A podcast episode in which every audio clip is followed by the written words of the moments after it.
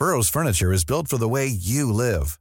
From ensuring easy assembly and disassembly to honoring highly requested new colors for their award-winning seating, they always have their customers in mind. Their modular seating is made out of durable materials to last and grow with you. And with Burrow, you always get fast, free shipping. Get up to 60% off during Burrow's Memorial Day sale at burrow.com slash ACAST. That's burrow.com slash ACAST. burrow.com slash ACAST. Heraldo Radio, con la H que sí suena y ahora también se escucha. Inicia. Heraldo Noticias de la tarde con Jesús Martín Mendoza. En Heraldo Radio.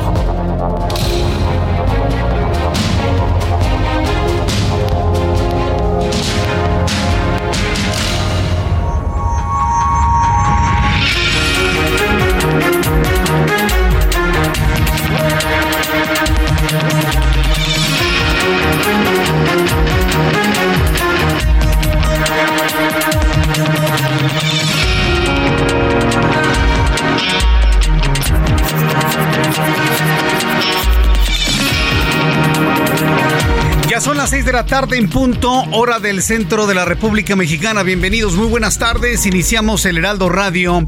Es el primer día de agosto. Es el primer día de agosto, el último mes hábil al 100% de lo que queda del año. Acuérdense de lo que le digo, nada más llega septiembre, son fiestas patrias y todo se vuelve a medio gas. Pues sí, septiembre, fiestas patrias, pues octubre, todas las festividades que tienen que ver hacia el finales de octubre.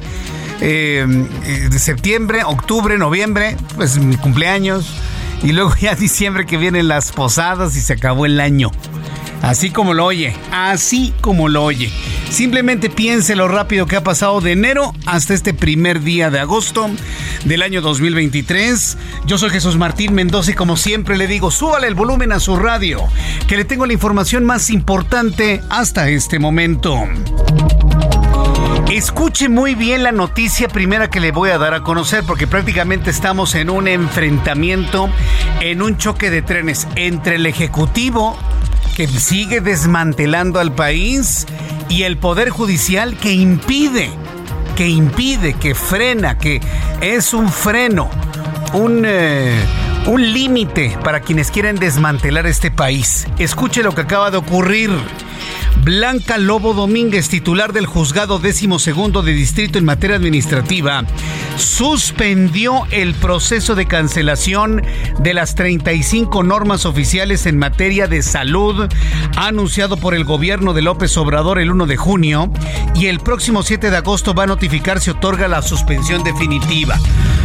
Era imposible creer que López Gatel y toda su camarilla borraran de un plumazo pues un protocolo, una norma para atender cáncer de mama, para atender cáncer de próstata, para atender cáncer de niños, para atender la diabetes, para atender la obesidad, para atender, para atender, para atender.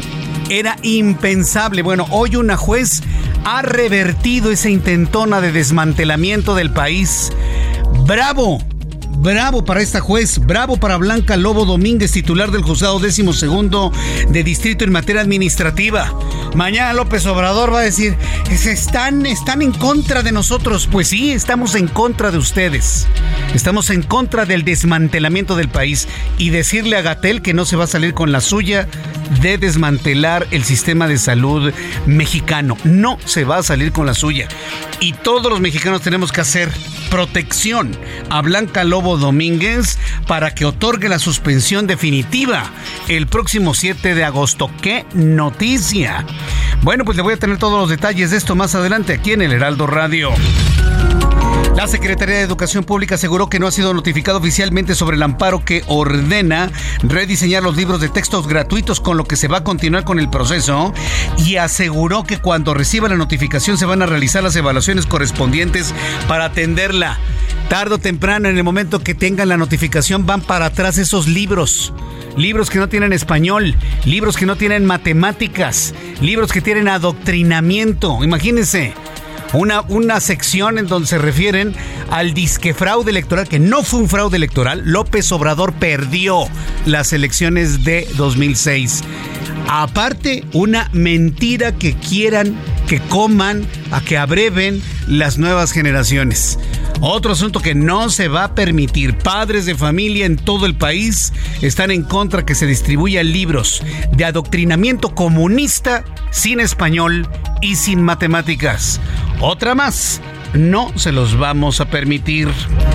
Mientras tanto, en Guerrero, en menos de un mes, 12 conductores de transporte público, principalmente taxistas y de combis, han sido asesinados en distintos puntos del municipio de Chilpancingo, Tixla y Eduardo Neri, ubicados en la región centro del estado. Destaca que los hechos violentos se han registrado en localidades gobernadas actualmente por Morena y el Partido del Trabajo. La Fiscalía de San Luis Potosí informó que busca al agresor del joven de 15 años, trabajador de un subway, que fue golpeado brutalmente el pasado 31 de julio. Oiga, qué video, ¿no? El tipo iracundo entra a las cocinas traseras del, establecimiento de venta de, de alimentos procesados y le pone santa golpiza. Según las versiones indican que el hombre se volvió iracundo porque el joven le pidió fórmese para ser atendido. Pero como estamos en un país tan pequeño y de tanto enano que no le pueden decir nada que pueda hacer nada, no le pueden decir a usted nada. Entonces, pero este hombre se enojó salió así con sus puñitos chiquitos y le puso una santa golpiza. Pero además no es la primera vez que lo hace. ¿eh? Se han conocido varios videos de golpizas que este mismo sujeto ha realizado a varias personas. Es decir, ya es una actitud eh, muy comprobable por parte del sujeto. Bueno, pues el joven resultó con la nariz y los pómulos rotos a consecuencia de los golpes que le propinó este sujeto, captado en un video porque fue identificado en redes sociales como Fernando Medina Ramírez, quien además practica artes marciales mixtas. Que le quiten todos los grados, todos los dans, todos los cinturones, todo lo que sea. Porque las artes marciales no se hicieron para agredir al oponente. Se hicieron precisamente para procurar la paz. Quienes conocemos el fondo de, de las artes marciales sabemos que son precisamente como última alternativa para lograr la paz, no para agredir al que se le ponga enfrente. ¿Ya ve por qué le digo que el asunto de las pistolas en manos de las personas no funciona en México? Porque aquí en México no se va a utilizar la, el arma de fuego para defenderse, sino para agredir, para amedrentar, para vengarse. Porque esa es la mentalidad mexicana. Este tipo de cosas no funcionan en México. Bueno, pues le voy a tener también los detalles más adelante aquí en El Heraldo. Quinto tema importante del día de hoy. Este martes el expresidente de Estados Unidos, Donald Trump, fue inculpado por intentar invertir los resultados de las elecciones de 2020 cuando perdió la presidencia contra el actual mandatario Joe Biden. Ahora lo que todos nos quedamos con la impresión de que fue un fraude en contra de Donald Trump, porque él ganó la mayoría de los votos, pero los distritos electorales fueron para Joe Biden. Ahora dicen que lo quiso cambiar. Los cargos incluyen conspiración para defraudar al gobierno de Estados Unidos y manipulación de testigos. Ni se preocupe, otra intentona para querer pararlo en la intención de ser el candidato republicano a la presidencia de los Estados Unidos. Más noticias en resumen con Giovanna Torres. Adelante, Giovanna. Una pareja mexicana fue detenida en el Aeropuerto Internacional de la Ciudad de México por intentar transportar más de 12 kilogramos de metanfetaminas a Japón en el interior de tres maletas con doble fondo. En menos de un mes, 12 conductores de transporte público han sido asesinados en distintos puntos de los municipios de Chilpancingo, Tixla y Eduardo Neri, en la región centro de Guerrero, por la disputa de cárteles de los ardillos y los tlacos, quienes, según reportes policíacos, utilizan esas rutas para mover droga, realizar extorsiones o lavar dinero. El presidente Andrés Manuel López Obrador aseguró que si el anestesiólogo Gustavo Aguirre, investigado por posesión de fentanilo de uso médico, no actuó de manera ilegal, no tiene de qué preocuparse. No obstante, aclaró que si las autoridades encuentran que es responsable de delitos contra la salud, entonces sí será sentenciado. Hombres armados irrumpieron en una cancha de fútbol en donde privaron de la vida al director jurídico del Congreso de Nuevo León, Ricardo Flores Suárez, e hirieron a dos personas. Flores Suárez era jurídico del Congreso de Nuevo León, pero también era exdiputado federal por el PAN y síndico del municipio de San Nicolás. Hasta el momento se desconoce el motivo del atentado. Una iniciativa enviada por el Ejecutivo Federal a la Comisión Permanente para ser remitida a la Cámara de Diputados propone castigar con 60 años de cárcel a quien mediante el uso de aeronaves piloteadas a distancia o drones arroje cualquier artefacto explosivo o armas, así como sustancias químicas. La tormenta tropical Dora se formó este martes en las costas del Océano Pacífico y se encuentra a 485 kilómetros al suroeste del puerto de Manzanillo, Colima. En su paso por el Océano Pacífico, la tormenta tropical podría intensificarse hasta huracán categoría 2, de acuerdo con el Servicio Meteorológico Nacional. La Secretaría de Salud informó este martes que vigila prioritariamente a 12 municipios del país debido al aumento en casos de lepra. Actualmente 28 estados registran 300 contagiados en tratamiento. La dependencia informó que la lepra es una enfermedad considerada de alto impacto por la discapacidad que puede desarrollar las personas contagiadas. Muchas gracias, Giovanna, por la información. Qué noticia esta última, ¿eh? Qué noticia esta última sobre los casos de lepra. Bueno, lo, vamos a platicar un poco más adelante aquí en el Heraldo Radio. Y también, mire, hay varias personas que me han estado preguntando si vamos a abordar de manera más profunda o con consecuencias el tema de los supuestos objetos voladores no identificados o FAMIS, los fenómenos aéreos, eh, no sé qué más significa todo esto, ¿no? Entonces, eh, la la idea es sí hacerlo, sí, no nada más evidentemente con Jaime Maussan, sino con personas que estén en conocimiento profundo de esto, inclusive estoy buscando a pilotos aviadores que hayan tenido pues experiencias de cosas que hayan visto ahora que ya en el Congreso de los Estados Unidos, pues esto es una serio, un asunto serio que se está hablando de una manera mucho más clara eh, tampoco le diría que ya es una confirmación de, la llegada de los marcianos, ¿no? De los venusinos o de los saturnianos o de donde vengan, ¿sí? El asunto es muy importante poderlo eh, abordar, plantear, porque hay personas que les interesa el asunto. A mí en lo personal también me interesa. Y que se conozca desde el punto de vista serio, que se conozca desde el punto de vista comprobable, que haya una evidencia sí, yo sé que las evidencias se piden desde tiempo inmemorial, ¿no? Se las pidió Santo Tomás a Jesucristo, ¿no? Hasta que no meta mi mano en las llagas voy a creer. Ah. Se le presentó y le dice, a ver, ven, mete tu mano en mi llaga y cree. Eso pasó, es un texto bíblico. Entonces, si hablamos del dudar, llega en el momento preciso la prueba para el creer. ¿En qué momento estará esa prueba para el creer? ¿En qué momento llegarán y digan, a ver, metan su mano en mi llaga y comprueben que es verdad? No lo sé. No lo sé, podría ser este el primer paso de algo así, no lo sabemos. Pero estaremos también atentos de ese tema para las personas que me, lo han comentado y me lo han pedido a través de las redes sociales. Son las 6 de la tarde con 12 minutos hora del centro de la República Mexicana. Vamos con los temas que antes de sentirnos parte de un conglomerado universal, antes de sentirnos parte de una gran sociedad universal, si es que esta existe, yo quiero pensar que sí, yo creo primero que tenemos que resolver muchos problemas internos, que nos colocan en un punto de involución o en un punto de no evolución humana verdaderamente grave. Como por ejemplo, que llegue alguien a un establecimiento, el empleado le diga, oiga, este tiene que formarse para poder ser atendido, no tiene absolutamente nada de malo, y que el tipo todo iracundo, ah, tú a mí nadie me dice nada, yo me formo donde quiero, va, lo busca y le rompe la cara, sí, también eso. Pero aparte, menor de edad, menor de 18 años, tendrá que aclarar la, cadena Subway por qué contrata menores de edad, primer asunto. Y, y en segundo lugar, ¿cómo es que cualquier persona tiene acceso a las cocinas? ¿Por qué cualquier persona tiene acceso a la parte trasera de un establecimiento como ese? Este caso que le voy a comentar va a traer en consecuencia que se eleven los niveles de seguridad para empleados en México y en cualquier parte de la República Mexicana. Todos vimos el video donde este tipo iracundo se ve que hace ejercicio, brazos fuertes, manos contundentes. Le pone una golpiza en la cara al pobre muchacho, el cual únicamente trataba de defenderse de los golpes, hecho bolita en el suelo, mientras este tipo, todo aprovechado, se regodeaba violentándolo. Bueno, pues después de conocer ese video, la Fiscalía de San Luis Potosí informó que ya identificó al sujeto este violento. Se llama Fernando Medina Ramírez y voy a dar a conocer el nombre con base en lo que dio a conocer la Fiscalía de Justicia del Estado de San Luis Potosí, con el objetivo de que si usted se lo topa o se lo encuentra, huyale. Es un tipo violento. Presunto agresor de un joven de 15 años que es trabajador del Subway que fue golpeado brutalmente el pasado 31 de julio. Vamos con Pepe Alemán, corresponsal en San Luis Potosí, que nos informa. Adelante, Pepe. Gusto en saludarte. ¿Cómo estás?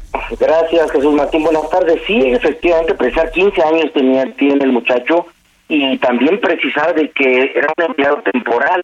Es decir, este chico es estudiante y ahora que están de vacaciones, pues como bien lo dices, la cadena Subway le dio empleo temporal mientras regresa a clases, como también bien lo relatas y la, la audiencia vio en el en el video, este tipo de energúmeno arremetió contra él por no despacharlo rápido. Y como bien lo dices, esta, se trata de Fernando Medina Ramírez. Es abogado, es entrenador de artes marciales mixtas y ya la Fiscalía General del Estado y la Policía Municipal Capitanía lo buscan por todos, por cielo, mal y tierra, para ver a dónde va, para ponerlo ante una autoridad judicial. Eh, Jesús Martín, el muchacho, afortunadamente, después de que la mamá presentó la denuncia, se reporta fuera de peligro, aunque presenta fractura de nariz y pómulo.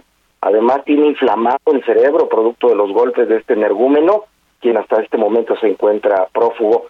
Comentarte, Jesús Martín, que también en redes sociales se han viralizado, se han dado a conocer más videos donde este Fernando Ramírez muestra su grado de violencia y hay algunos donde tiene altercados de tránsito y tunde a golpes a otras personas por no por donde saca su su violencia interna como bien lo dice. Versiones de la de las artes marciales mixtas refieren que este golpeador es apodado el tiburón y que tiene nacionalidad estadounidense e incluso mencionan que perteneció a las fuerzas de marines del vecino país del norte por lo que no se descarta que pretenda huir hacia los Estados Unidos. Ah, Jesús Martín, eh, la cadena Software ya fijó postura y manifiesta su consternación, aunque no dice nada de, de estar contratando menores de edad, y pues dice que va a colaborar con la fiscalía en todas las, eh, investigaciones. Sí, yo creo que eso tiene, digo, independientemente que pueda haber sido también un mayor de edad el que haya resultado completamente golpeado, yo creo que la cadena Subway tiene que aclarar por qué contrata menores de edad, por muy buena voluntad que tengan, ¿eh? Ay, pues mientras regresen a la escuela, ay, para que se lleven una lanita, todo eso lo puedo entender. Pero los riesgos de atender a gente loca, ahí están a la, a la vista de todos, ¿no? Tú no sabes en qué momento te va a tocar un energúmeno, un loco, que hoy fueron golpes, podría ser en el futuro hasta balazos, ha pasado en los Estados Unidos. Entonces, eh, el asunto sí me parece muy grave, tiene que aclarar Subway que hace un menor de edad trabajando en sus instalaciones como punto número uno. Y el segundo que quería preguntarte, ¿se tiene ubicado al individuo? ¿No se sabe dónde está? ¿Se teme que ya abandonó el país? es una de las posibilidades que mencionan gentes que lo conocen porque dicen que tiene nacionalidad estadounidense y hasta este momento pues están toda la policía de investigación y la policía municipal eh, en la ciudad de la capital de San Luis Potosí buscando trabajar con él y presentarlo. Mientras tanto en las redes sociales todo el mundo está eh, publicando sus videos, sus fotografías, incluso hasta su registro federal de causantes están eh, publicando para que quien sepa de algo de él pues inmediatamente denuncie y le, le echen el guante. Que, que, ese es otro tema eh, peligroso, ¿no? Estoy enterado que hay grupos de personas que lo están buscando para pues hacerle algo, ¿no? Para vengar al muchacho. Seguramente. Sí, sí. Seguramente. Yo creo que lo que más le conviene es que lo encuentre la policía. Pues lo que más le conviene es que lo encuentre la policía, porque si lo encuentran estos grupos, ya no lo va a encontrar la policía, ¿eh? Así te la pongo. Sí, seguramente. Bueno, pues muchas gracias por la información, Pepe Alemán. Un saludo, Martín. Buenas tardes. Hasta luego. Buenas tardes.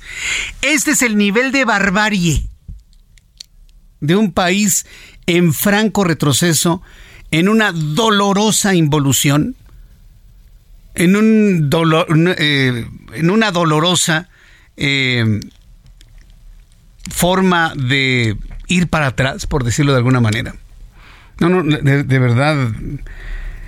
es muy penoso esto.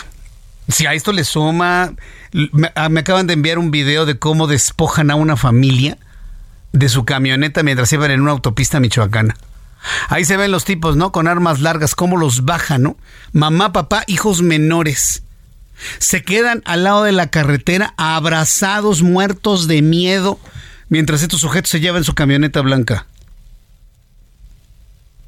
Y tenemos un presidente que dice que no pasa nada, que los medios de comunicación exageramos. Vivimos en un estado de barbarie. Y si este sujeto, que espero que lo encuentre la policía, porque estoy de acuerdo con Pepe, si no lo encuentra la policía y lo encuentran otros grupos, ya no lo va a encontrar ninguna policía. ¿eh? Si este, este, este sujeto es muestra de lo que está ocurriendo en varias partes de la República Mexicana. Entonces esperemos que lo encuentren y aclare por qué tiene ese comportamiento. También que aclare eso de la nacionalidad estadounidense. Yo en lo personal lo dudo. Ha de tener una residencia, ha de tener una visa de trabajo temporal, o ha de tener su visa de turista y como les dan seis meses para entrar a Estados Unidos, pues al, más este como engañabobos, ¿no? Pues yo ya vivo en Estados Unidos, ya estuve allá cuatro meses, pues se puede estar hasta seis meses, te regresas y te vuelves a meter. Entonces digo, para engañar a alguien son re buenos estos tipos. Yo la verdad lo dudo. Y si verdaderamente ciudadano estadounidense, pues qué mejor decirle a la mamá del muchacho, demándelo en los Estados Unidos, lo va a dejar en la calle, ¿sí? Y lo van a meter al bote. Ahí sí lo van a meter al bote, porque allá no se andan con abracitos en Estados Unidos. En abracito, no se andan en Estados Unidos con abracitos. O no, amigos que nos escuchan en los Estados Unidos, que me escuchan a través de la cadena de radio de Now Media y Heraldo USA, a través de la cadena de televisión de Now Media. Allá no se andan con ese tipo de cosas, ¿no? Con abracitos, ¿no? no. En absoluto. Pues vamos a ver cómo se va dando este tipo de situaciones. ¿Por qué nos centramos en ello? Porque hay muchos golpeadores iguales. Y en la medida que se conozcan este tipo de casos, pues ya, que alguno pues le vaya midiendo, como decimos en México, el agua a los camotes.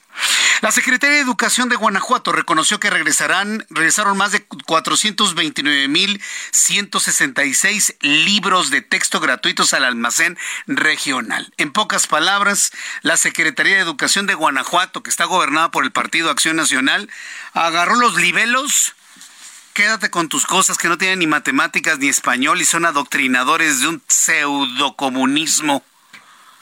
La Secretaría de Educación de Guanajuato rechazó los libros, casi medio millón los devolvieron a una bodega, ya que se espera información sobre la certeza legal de su distribución debido al amparo promovido por los padres de familia inconformes con el contenido. Gabriela Montejano es corresponsal del Heraldo Media Group y nos informa. Adelante, Gabriela. Hola, muy buenas tardes. La Secretaría de Educación de Guanajuato reconoció que se regresaron más de 429.166 libros de texto gratuitos al almacén regional, ya que espera información sobre la certeza legal de su distribución debido al amparo promovido por los padres de familia inconformes con el contenido. De acuerdo a información proporcionada por el área de comunicación social, los textos de educación básica corresponden a 150 escuelas de la entidad y se mantienen en resguardo en espera de que la Secretaría de Educación Pública emita información sobre la legalidad de su distribución. La entidad pidió información a la SEP sobre la certeza legal luego de que la Unión Nacional de Padres de Familia interpusiera un amparo por su contenido, el cual fue aceptado por un juez federal quien ordenó la revisión y rediseño de los libros. La dependencia estatal informó que aún están llegando los libros de texto del ciclo 2023-2024, sin embargo no se han distribuido hasta esperar la definición legal. La polémica de los nuevos libros de texto de la SEP es porque además de tener un enfoque ideológico político de fondo, carecen de conocimientos básicos según han señalado algunos especialistas en la materia. Este es mi reporte desde el estado de Guanajuato. Muchas gracias a nuestra reportera asignada a la nota. Son las 6 de la tarde con 23 minutos. ¿No, no, te dio sensación retro, este Ángel? ¿No te dio sensación retro? No, vamos a tener más sensaciones retro. Ya lo, ya, ya, mañana. Mañana le voy a tener una sorpresa. Mañana le voy a tener una muy, muy, muy buena sorpresa. Bueno, son las 6 de la tarde con 23. En otros asuntos, y fíjese que esto me parece que es muy importante que lo tome en cuenta. El presidente mexicano advirtió que no hay ningún impedimento para que los libros de texto gratuitos sean entregados para el ciclo escolar 2023-2024. Pues, ¿qué va a decir el presidente? Se mete en todo. hasta en los libros que van a leer los niños. No le compete al presidente si los libros se entregan o no se entregan. Para eso tiene una secretaria de Educación Pública, entiendo, ¿no?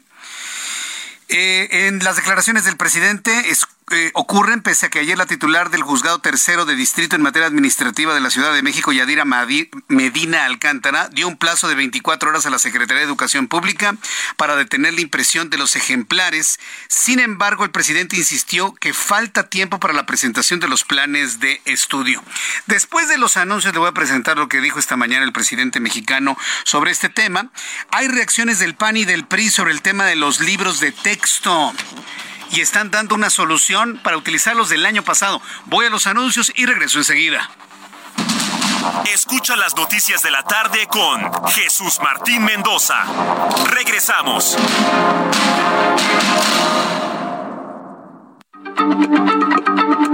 Heraldo Radio, la H se lee, se comparte, se ve y ahora también se escucha.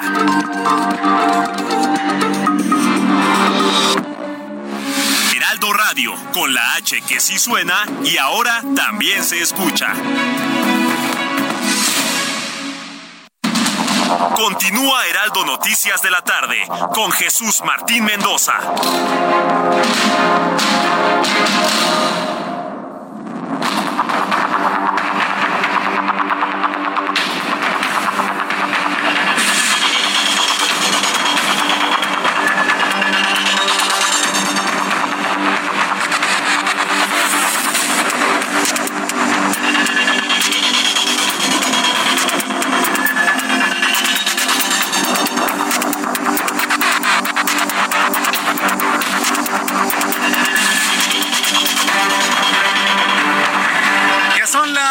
Tarde con 30. 6 de la tarde con 30 minutos, hora del centro de la República Mexicana. Escuche usted Heraldo Radio. Yo soy Jesús Martín Mendoza con las noticias importantes. De verdad, ¿eh? papás y mamás estamos preocupados. Mucho más los preocupados que tienen a sus hijos en escuelas públicas. Quienes tienen a sus hijos en escuelas privadas no se preocupan tanto porque, mire, sus libros simplemente los ven y ni los ni les hacen caso. Pero en una escuela pública Sí. ¿Qué va a hacer un maestro que no está de acuerdo? Porque también hay maestros que ya no quieren ¿eh? a López Obrador, ni a la 4T, ni a Morena. Que eso debe quedar clarísimo. ¿Se imagina usted el nivel de controversia personal que puede tener un maestro que está profundamente decepcionado de este gobierno y tener que implementar un plan de estudios adoctrinante, procomunista, sin español, sin matemáticas y lleno de mentiras? Debe ser complicadísimo. De ahí el hecho de que estén surgiendo toda esta serie de amparos, estas suspensiones para evitar el uso de los libros. ¿Qué dijo el presidente de la República? Que él no le ve ningún problema. Por supuesto, le aseguro que si en un libro de ciencias sociales aparece Los López Obrador perdió la elección del año 2006, le vería todo el problema del mundo. Esto fue lo que dijo el presidente mexicano hoy por la mañana en torno a los libros de texto gratuito que difícilmente verán la luz. No hay este, ningún eh, impedimento. Los libros van a llegar eh, para el reinicio a clases el día 28 de este mes de agosto que está iniciando. Es el regreso a clases. Van a estar ya los libros. Eh, no hay ningún juicio de amparo que impida el que se distribuyan los libros. No hay este, nada que impida eso. Yo de verdad que no entiendo a Andrés Manuel López Obrador. Yo, Jesús Martín Mendoza, si usted me ayuda a entenderlo, pues envíeme un mensaje. ¿Qué gana con mentir el presidente? Sí hay amparos que están impidiendo que lleguen los libros. Que fructifiquen o no fructifiquen es otra cosa. Pero si hay suspensiones, presidente, ¿qué, gana usted mintiendo? Sí las hay. Todavía no podemos definir qué decisión va a prevalecer, pero sí lo hay sí hay impedimentos. Y son impedimentos de padres de familia, no de miembros de un partido, no de adversarios políticos, de padres de familia, de madres buscadoras, de padres de niños con cáncer. Volvemos a lo mismo, se enfrenta con grupos de la sociedad civil. Sí lo hay. De verdad que no comprendo que gana diciendo algo que no es cierto en la mañanera. Mientras tanto, panistas y priistas integrantes de la Comisión Permanente del Congreso de la Unión demandan detener la distribución de los libros de texto gratuito en todo el país como lo ordenan jueces, ante lo que consideraron un riesgo y una basura ideológica para los niños y jóvenes estudiantes del nivel básico. Misael Zavala con toda la información que generó la dirigencia tanto del PAN como del PRI. Adelante, Misael. Buenas tardes, Jesús Martín. De saludos, saludo también al auditorio. Efectivamente, pues legisladores del PAN y PRI en la Comisión Permanente del Congreso pidieron al gobierno federal frenar la distribución de libros de texto gratuitos de la Secretaría de Educación Pública en las escuelas públicas del país, debido a que contienen errores y no cuentan con los contenidos adecuados en materias como matemáticas, así como un fuerte contenido ideológico. Diputados del Partido Revolucionario Institucional y expertos ofrecieron una conferencia de prensa donde destacaron que se detenga la entrega de libros y en cambio se puedan utilizar los libros de texto del año anterior para que los niños y adolescentes puedan continuar con una buena educación sin cargas ideológicas. Los diputados priistas señalaron que en el proceso de elaboración y distribución de los libros de texto gratuitos se están pasando por encima de la ley, ya que han sido creados desde el hermetismo y también la opacidad.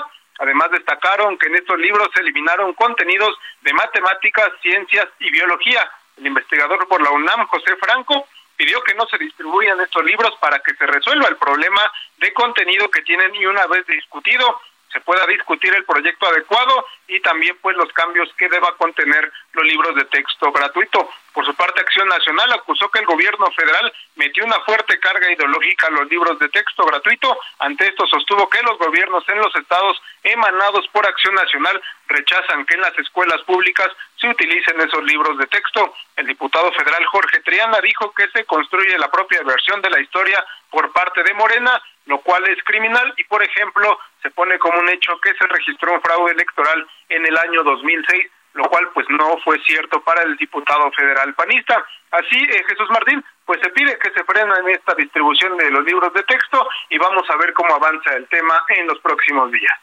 Bien, pero ¿cuál es la estrategia legal que van a utilizar los legisladores, tanto del PAN como del PRI, para detener la distribución de los libros? En el caso, Jesús Martín, de los gobiernos de Acción Nacional, gobiernos emanados de Acción Nacional que, tienen en los estados, prácticamente ahí eh, los panistas están informando se va a detener la entrega eh, de estos libros de texto en las escuelas públicas y por parte del Revolucionario Institucional dijeron pues que no se puede hacer algo legal debido a que pues esta es una eh, pues situación únicamente eh, del gobierno federal y no pueden detener la distribución hasta este momento. Lo que sí piden es que pues los libros de texto gratuitos se usen los del año pasado. Bien, entonces la propuesta es utilizar los libros del año pasado, entre tanto se resuelve todas estas ausencias de contenido que tienen los libros. Correcto, pues Misael, muchas gracias por la información. Gracias, Jesús Martín. Buenas tardes. Hasta luego, que te vaya muy bien. Muy buenas tardes. Quiero invitar a nuestros amigos padres de familia, papás, mamás, a que me escriban a través de Twitter, arroba Jesús Martín MX, arroba Jesús Martín MX. Eh, la organización Oxfam México advirtió que nuestro país pierde hasta 10 mil millones de dólares por los paraísos fiscales que usan los grandes multimillonarios para evitar el pago de impuestos, lo que coloca al país como uno de los que menos recauda en América Latina. A ver, tengo comunicación. Vamos a entrar en este tema de lo que es la eh, evasión de impuestos. Hay que reconocer que la actual administración en los años anteriores ha reportado un incremento en la recaudación de impuestos a través de lo que usted y yo conocemos como el terrorismo fiscal. Pero sigue siendo insuficiente y México se coloca como uno de los que menos recaudan.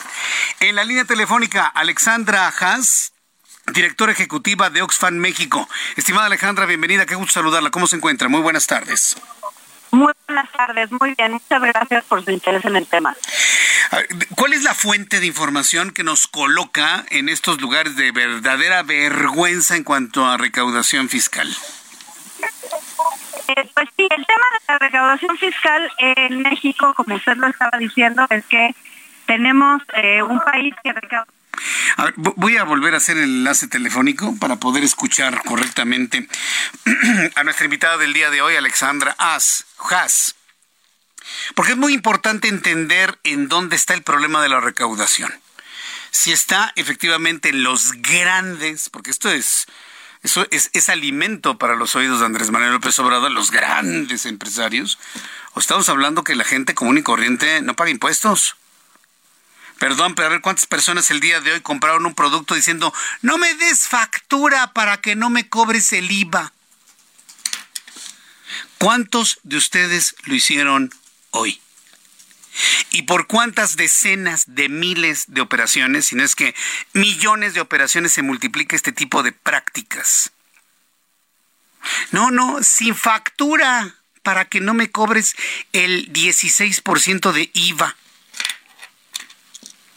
¿Cuántas empresas, no necesariamente las grandes, reportan menos ingresos para pagar menos impuestos sobre la renta? Ah, ¿Ya la tenemos? Alejandra Az, nuevamente gracias por estar con nosotros en comunicación. No, muchas gracias. Una disculpa. Eh, ¿Cuál es la fuente de información que nos coloca en estos niveles vergonzosos de recaudación de impuestos?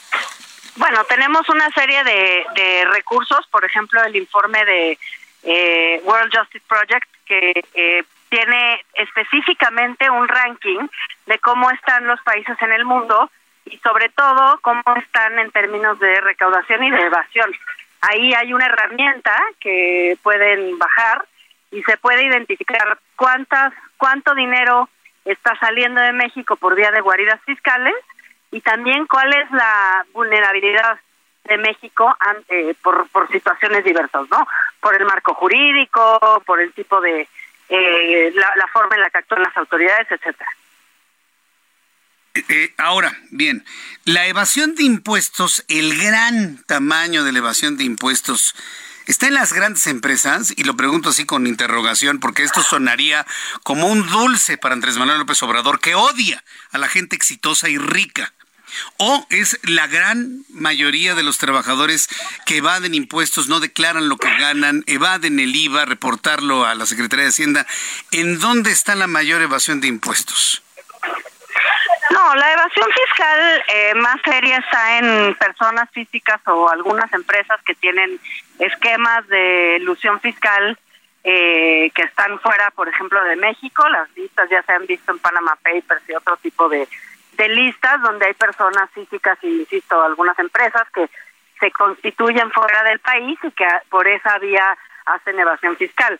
Después hay todo un tema relacionado con la informalidad laboral no es propiamente culpa de las personas trabajadoras, sino es un sistema económico que hace que algunas personas tengan acceso a empleos formales y otras no. Pero realmente el problema de la evasión como tal y de las guardias fiscales está sobre todo puesto personas que tienen recursos para hacer estos esquemas fiscales de constituirse o abrir cuentas fuera de México en otros lugares donde no les cobran impuestos. Entonces, la gran población, la población económicamente activa, la clase media que trabaja y paga impuestos, ¿en qué porcentaje contribuye a la evasión de impuestos? No, la clase media que contribuye no, no, no evade impuestos. De hecho, las personas asalariadas se les cuenta de su salario el impuesto sobre la renta. Y además, muchísima gente, incluidas las personas en la informalidad, pagan el IVA, ¿no? Y hay contribución fiscal en general en México. El tema es el tipo de estructura que existe también del mercado laboral y por otra parte el tema de la de los de los de las guaridas fiscales. Esto significa que entonces el próximo presidente hombre o mujer de nuestro país tendrán que ir a una reforma fiscal para evitar, evitar este fenómeno. Sí, yo creo que la próxima administración tiene va a tener que discutir este tema ampliamente. Se va a tener que hacer una reforma fiscal. El espacio fiscal está muy reducido. El país eh, necesita recursos. Los gobiernos, cualquiera que sea, van a necesitar recursos. Estamos pagando mucho dinero en pensiones, que cada vez con el envejecimiento poblacional van a aumentar. También del servicio a la deuda, de participaciones de los estados y eso deja un espacio fiscal muy moderado, muy reducido, para pagar todas las cosas que el gobierno, los gobiernos necesitan pagar para cumplir con los derechos que tiene la ciudadanía. Entonces, realmente se va a tener que hacer una reforma fiscal, se tiene que encontrar la manera de que haya mayor contribución, por un lado, por esta agenda internacional que combate las guaridas fiscales, que además no es una agenda propiamente de México, de América Latina, en todo el mundo se está discutiendo, el presidente Biden propuso un impuesto global corporativo, en fin, hay mucha discusión en la OCDE, en el Banco Mundial, en el BID sobre este tema incluso parece que va a haber un tratado de Naciones Unidas, y por otro lado está la necesidad de hacer una reforma fiscal interna en donde se pueda identificar eh, quién no está pagando y cómo repensar el sistema fiscal justamente para que se puedan cobrar los impuestos correctamente. Déjame darte un ejemplo con el tema de, de los prediales. Los prediales son locales, los catastros están desactualizados, se necesitaría hacer un trabajo muy serio con las entidades federativas y los municipios para actualizar los catastros y poder cobrar los impuestos que provienen de ahí. Bien, bueno, pues eh, aquí el asunto entonces está muy interesante en cuanto a los retos que va a presentar la próxima administración, entiendo, ¿no? Así es, sí, totalmente. siempre es muy desafiante cualquier reforma fiscal, tiene una carga política muy intensa, tiene que haber mucha discusión con la opinión pública porque puede haber eh, reticencias y demás, hay que explicarlo y hay que asociarlo también a las prioridades de gasto. Eh, está pendiente eh, mejorar el sistema de salud, está pendiente hacer un sistema nacional de cuidados, está pendiente también el tema escolar, o sea, hay un montón de gastos y de prioridades que tendrían que estar hasta arriba de la lista de la próxima administración, pues para que la situación de la desigualdad en México se pueda combatir. Bien, pues yo quiero agradecerle mucho estos minutos de comunicación con el auditorio del Heraldo Radio. Muchas gracias, Alexandra Haas, por tomar nuestra comunicación. Muchísimas, muchísimas gracias a ustedes por el interés. Muy, bien, hasta luego. Miren, en concreto, si no se va una reforma fiscal que sea justa para todos, este problema va a seguir. Vengan panistas, vengan priistas, sigan morenistas, el problema va a seguir. Y yo sigo insistiendo en la gran carga que significa quien evade el impuesto en la compra doméstica. ¿eh? Ahí sí no hay ni cómo, ¿eh? Ahí sí ni cómo. Son las 6 con 45, las 6 de la tarde con 45 minutos hora del centro de la República Mexicana. Inicié nuestro programa de noticias con una información que me parece que es fundamental. El choque de trenes que ha significado el Ejecutivo contra el Poder Judicial. El Ejecutivo a través de la Secretaría de Salud para eliminar normas oficiales. Y el, y el Poder Judicial a decir no vas a eliminar nada. Y te declara una suspensión en esa práctica que nos desmantela el sistema de salud. La juez decimosegundo de distrito en materia administrativa, Blanca Lobo Domínguez, otorgó una suspensión provisional al proceso de cancelación de 35 normas oficiales mexicanas en materia de salud impulsada por el gobierno federal a través del subsecretario de Salud, Hugo López Gatel. Qué sujeto, ¿eh? Este, este señor quiere desmantelar el sistema de salud a como de lugar y además criticó a la UNAM de su llamado a seguir utilizando el cubrebocas. Vamos a escuchar a Diana Martínez, reportera del Heraldo Media Group. Adelante, Diana. Así es, Jesús Martín, te saludo con gusto. Una jueza federal otorgó una suspensión provisional con la que frena temporalmente la cancelación de 35 normas oficiales mexicanas en materia de salud. La medida fue otorgada por la jueza décimo segundo de distrito en materia administrativa de la Ciudad de México, Blanca Lobo Domínguez. Sin embargo, no son públicos los detalles de su resolución. La juzgadora aún debe determinar si concede o no la suspensión definitiva, con lo que frenaría eh, por tiempo indefinido la cancelación de las normas. Esa audiencia donde se va a decidir si otorga o no la suspensión definitiva está programada para el próximo viernes. El decimoquinto Tribunal Colegiado en materia administrativa confirmó por unanimidad la medida concedida por esta jueza, de acuerdo con el proyecto del magistrado José Eduardo Alvarado Ramírez, quien planteó declarar infundado el recurso de queja contra la suspensión, pues él dice que las enfermedades son de atención prioritaria y al eliminar las normas oficiales mexicanas que establecen la prevención, quedaría sin protección la salud de la colectividad país. Entre estas normas están las que establecen la regulación en materia de obesidad, eh, de enfermedades bucales, tuberculosis y osteoporosis, entre, entre muchas otras. Hasta aquí mi reporte. Muchas gracias por la información, Diana, pero López Gatel no está conforme con ello. Minimizó el llamado de la Universidad Nacional Autónoma de México a seguir utilizando el cubrebocas. de que la UNAM ha hecho un análisis profundo de todas las investigaciones que ha realizado la Organización Mundial de la Salud, para este sujeto, usar el cubrebocas no sirve de nada. Siguen con esa idea. ¿eh? Aquí lo que dijo el señor Gatel. El comunicado que producen ayer lo, dice el propio comunicado, tiene como principal enfoque el considerar la protección de la comunidad universitaria en antelación al muy próximo inicio del ciclo escolar universitario. Pero qué bueno que lo pregunta porque es importante no sobredimensionar, no exagerar la preocupación sobre algo que muy claramente y objetivamente presenta la universidad. Ellos lo que dicen, y coincidimos con su apreciación, la situación está en calma. Entonces, efectivamente, ¿qué hemos notado? estamos en este momento en la semana 30 del año 2023. Durante las semanas 25, 26 y 27 tuvimos un aumento en el número de casos estimados y estos casos estimados son fundamentalmente los casos que no han requerido hospitalización. Yo le voy a decir algo que está mal en principio que se lo diga, porque yo soy un comunicador y, debemos de alguna manera transmitir la información y promover ¿sí? el respeto a las autoridades. Pero si una autoridad nos miente, yo no puedo, yo no puedo ser copartícipe de una mentira. Yo sí le quiero decir, use el cubrebocas. Vaya a la universidad, vaya a la escuela, vaya al trabajo, vaya el taxi, vaya en el microbús, en el metrobús, en el metro, use cubrebocas. Y máxime si usted se siente enfermo también. Utilicemos el cubrebocas. Es una gran cultura que nos dejó, de lo bueno que nos dejó la pandemia. Saber cuidar nuestras exhalaciones bucales para no enfermar al de enfrente. Recomendación, ¿acaso me hizo esto? No lo haga menos. Use el cubrebocas, por favor. Si usted quiere hacerlo, claro, tampoco lo estoy obligando. Si no quiere, pues no. Toda esta información de las normas, imagínese todo lo que tienen que leer para entender en qué consiste una norma. Imagínense toda la documentación que ha generado la Organización Mundial de la Salud para entender los cambios del COVID-19. A mí me da la impresión de que no lo han leído. Y no lo han leído porque no leen rápido, porque leen letra por letra nuestros legisladores actuales. Por eso he invitado a Ingrid Velázquez Carreño, directora nacional de Relaciones Públicas de Técnicas Americanas, que nos visita el día de hoy. Muchas gracias por estar aquí. Jesús, qué rico verte. Gracias por estar aquí. Oye, nuestros políticos necesitan aprender a leer rápido para que puedan entender el fundamento de las cosas. y todos en general, ¿no? Eh, fíjate que yo, yo siento que hoy en día es una obligación estar informado. Entonces, para mí, no, leer no solamente te da cultura y te da conocimiento, sino te da algo súper importante que se llama sabiduría.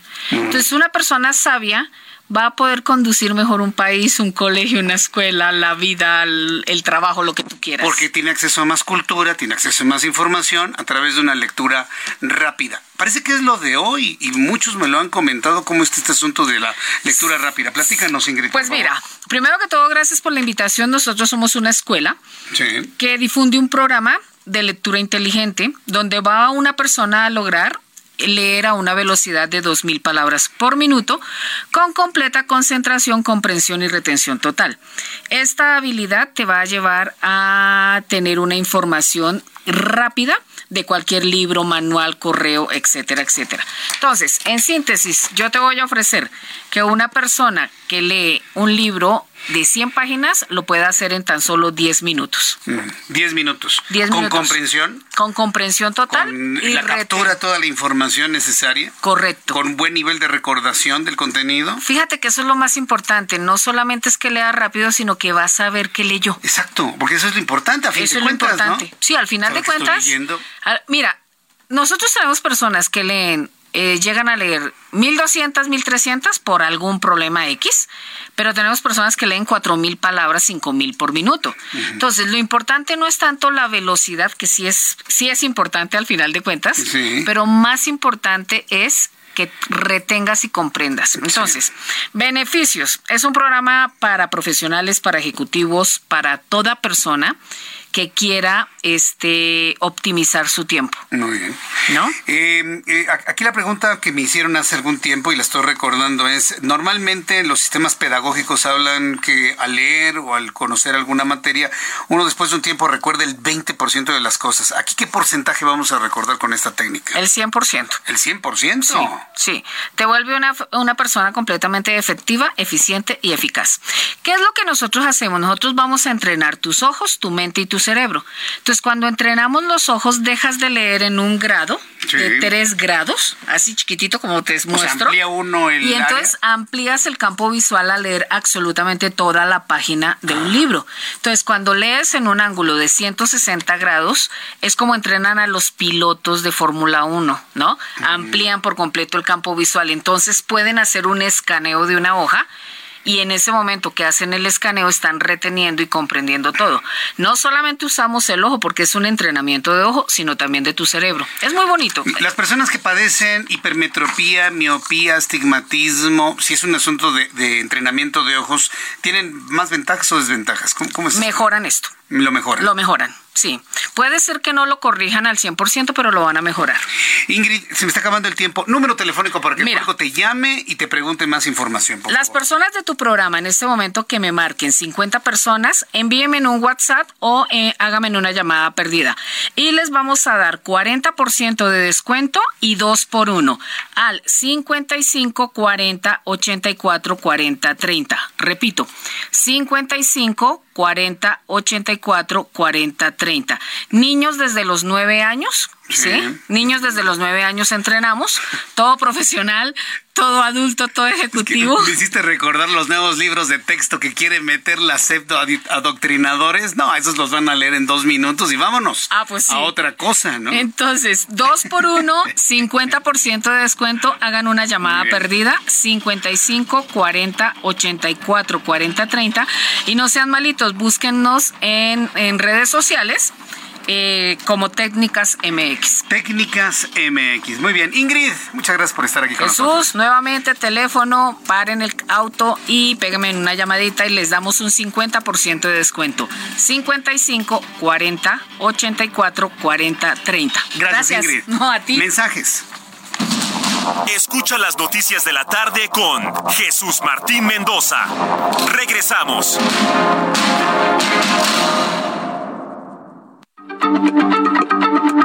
Heraldo Radio. Heraldo Radio, con la H que sí suena y ahora también se escucha. Continúa Heraldo Noticias de la tarde con Jesús Martín Mendoza.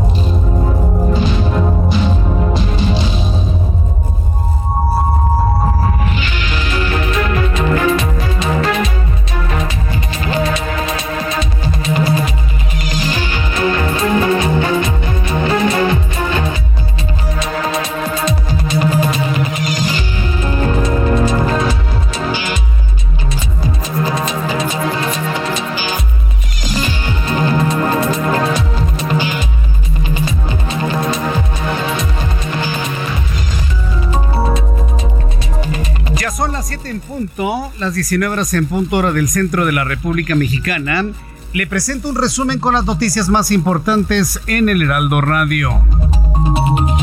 La juez décimo segundo de distrito en materia administrativa, Blanca Lobo, ha otorgado una suspensión provisional al proceso de cancelación de 35 normas oficiales mexicanas en materia de salud, impulsadas por el subsecretario de Salud, Hugo López Gatel, bueno, hasta este momento está parada la intentona del desmantelamiento de Gatel al sistema de salud mexicano. No se va a cancelar ninguna norma hasta el momento.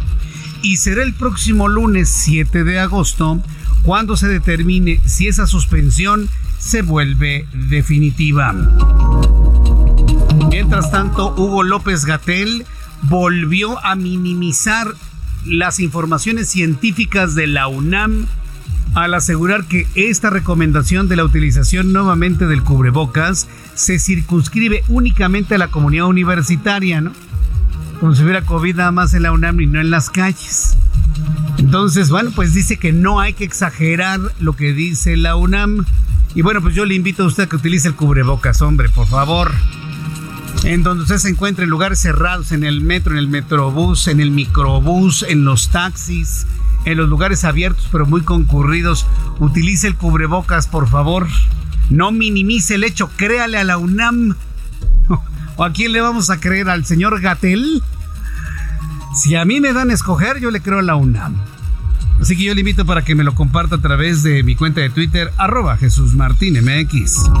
La organización Oxfam eh, asegura que México advirtió que México ha perdido 10 mil millones de dólares por los paraísos fiscales que usan los grandes, las grandes multinacionales y minimizó el hecho de que alguien que vende en el comercio informal evada impuestos. Informo que la Coordinadora Nacional de Trabajadores de la Educación, un asunto que le voy a tener con detalle un poco más adelante aquí en el Heraldón, denunció que las autoridades educativas no han generado los espacios para la revisión de los nuevos libros de texto que supuestamente, presuntamente se quieren utilizar para el siguiente ciclo escolar. En este resumen de noticias, le informo que no se vaya a perder en los próximos minutos aquí en el Heraldo Radio la entrevista que sostendré con el profesor Pedro Hernández, secretario general del Magisterio Disidente de la sección 9 de la Coordinadora Nacional de Trabajadores de la Educación aquí en Ciudad de México. Ya le adelantaba sobre la entrevista, sobre la entrevista que realizamos a Alejandra Haas quien advirtió que diversos estudios se pudo comprobar que México se mantiene como uno de los países con menos recaudación. Así lo planteó. La evasión fiscal eh, más seria está en personas físicas o algunas empresas que tienen esquemas de ilusión fiscal que están fuera, por ejemplo, de México. Las listas ya se han visto en Panama Papers y otro tipo de, listas donde hay personas físicas y, insisto, algunas empresas que se constituyen fuera del país y que por esa vía hacen evasión fiscal. La próxima administración tiene va a tener que discutir este tema ampliamente. Se va a tener que hacer una reforma fiscal. El espacio fiscal está muy reducido el país eh, necesita recursos, los gobiernos, cualquiera que sea, la necesitar recursos. Bueno, pues esto se nos dijo en materia de evasión fiscal sobre los libros de texto gratuitos. ¿Qué cree? Apenas apareció la secretaria de Educación Pública Luego de que le autorizara hablar a medios de comunicación el presidente de la República, Leticia Ramírez, dijo a través de un video difundido en redes sociales que no ha sido notificada de algún requerimiento judicial que impida la distribución de los libros de texto gratuito, por lo que los materiales estarán disponibles en las escuelas en todo el país. No, señora. El hecho de que usted esté en ignorancia de lo que dice la ley no le exime de su cumplimiento, ¿eh? Principio básico de derecho de primer semestre. El que usted no lo conozca no la exime de que tiene que respetar y acatar la suspensión que se ha determinado sobre esos libros. Pero como pues, no lo conoce Leticia Ramírez, pues esto fue lo que dijo en sus redes sociales. Que estamos en tiempo, en forma y en condiciones de publicar los programas de estudio definitivos que constituyeron la base para la elaboración de los nuevos libros. Por otro lado, hasta el momento no hemos sido notificados oficialmente del requerimiento de amparo al que se refieren hoy los medios de comunicación masiva. En cuanto esto suceda, se implementará el mecanismo legal correspondiente para atender dicha notificación. Esta Secretaría ha sido respetuosa de cada acuerdo judicial de los que ha sido notificada. Ay, Dios mío, si yo pensara en los grandes secretarios de educación pública que ha tenido este país, no, bueno, me encantaría ver la, cara del más reciente rescatable que tuvimos, Esteban Moctezuma Barragán. Ay, señora, de verdad. Y es la secretaria de Educación Pública, que ni siquiera conoce el concepto que le acabo de mencionar hace unos instantes. Mientras tanto, esta tarde, Protección Civil de Morelos informó en sus redes sociales que atienden una amenaza de bomba en una plaza comercial de Cuernavaca, ubicada en la colonia Teopanzolco. De acuerdo con la dependencia, cuerpos de emergencia arribaron al sitio para hacerse cargo de la situación. Gran nerviosismo en la Plaza Cuernavaca. Este martes en los Estados Unidos fueron atropellados seis mexicanos en el estacionamiento de un Walmart en Lincolnton. El consulado de Enraleje en Carolina del Norte, que ha confirmado los seis cuentan con visa H2A y fueron trasladados a un hospital para su atención, pero ya se encuentran fuera de peligro. La Organización de las Naciones Unidas para la Educación, la Ciencia y la Cultura, UNESCO, recomendó mantener a México en su lista negra por la falta de resultados en el combate de tráfico ilegal de pez totoaba y la captura incidental de la vaquita marina en las islas y áreas protegidas del Golfo de California.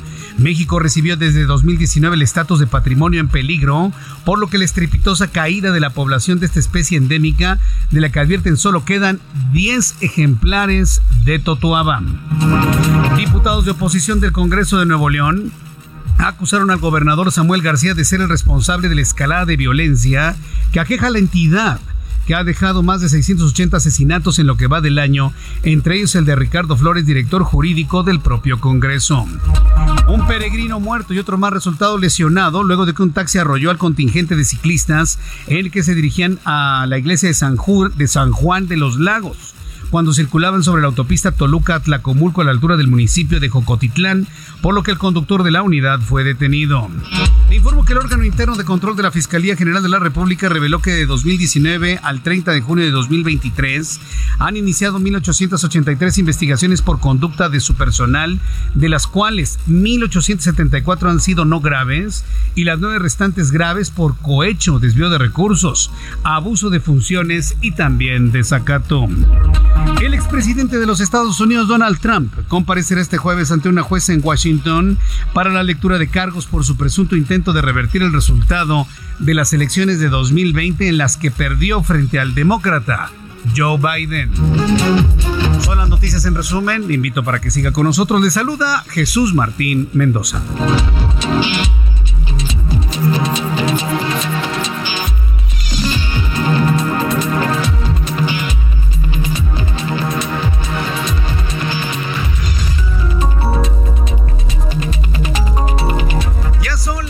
Con 9, las 19 horas con 9 minutos, hora del centro de la República Mexicana.